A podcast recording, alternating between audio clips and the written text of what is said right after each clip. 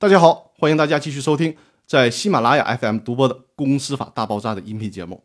今天我们接着上一期的话题来聊，今天要聊的话题是：进行股权激励必须经过三分之二以上表决权同意吗？第二部分，在做股权激励的时候，真的需要三分之二以上表决权通过才能有效吗？我们来看第三种情况，还是假设公司由隔壁老王、李富贵、小明三个股东。隔壁老王持股百分之六十，李富贵持股百分之三十，小明持股百分之十。这次不是虚拟股激励了，而是实股股权激励，真的给股权了。但是呢，隔壁老王和李富贵是出了名的铁公鸡，一毛不拔，不肯拿出自己的股权做激励。而小明认为公司想发展，就必须进行股权激励，否则掌握公司再多的股权也没有意义。所以说，在百分之九十表决权股东都反对的情况下。持股百分之十的股东小明毅然决然地拿出自己百分之五的股权做实股的激励，那小明的这个决定有没有效呢？这个问题就会复杂一些。我们看实股股权激励的实质，就是某一个或者某些股东把股权转让出去。既然是转让股权，有限责任公司的股东呢就享有优先购买权。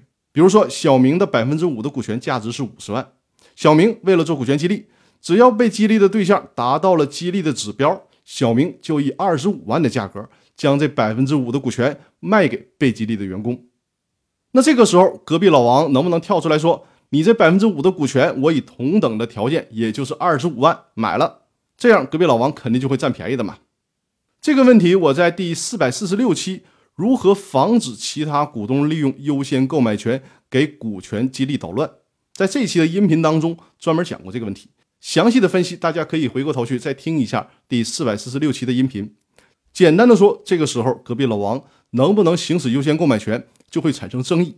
因为公司法上强调的是同等条件下享有优先购买权，但并没有说同等条件仅仅是指金钱这一个层面，包括符合授予股权的激励条件也应该算作条件。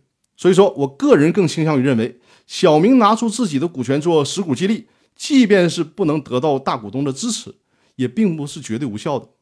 正如我在第四百四十六期的音频里针对这个问题所说的，如果想避免这种争议，最好大家在制定股东协议和公司章程的时候就把这个问题约定明确。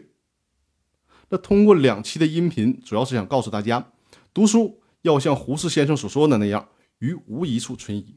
尽管书中说，凡是涉及注册股东激励的方案。都需要经过股东大会三分之二以上表决权通过方为有效。但是我们只要加进去自己的思考，就会发现这样的表述是存在一定问题的。不要仅仅因为这一句话就否定了小股东做股权激励的可能性。所以说，在做股权激励的时候，还是建议大家邀请在公司法和股权方面专业权威的律师来把关把脉，保证企业股权激励的合法性、可行性和有效性。那好，我们这一期的音频。就到这里，我们明天继续，谢谢大家。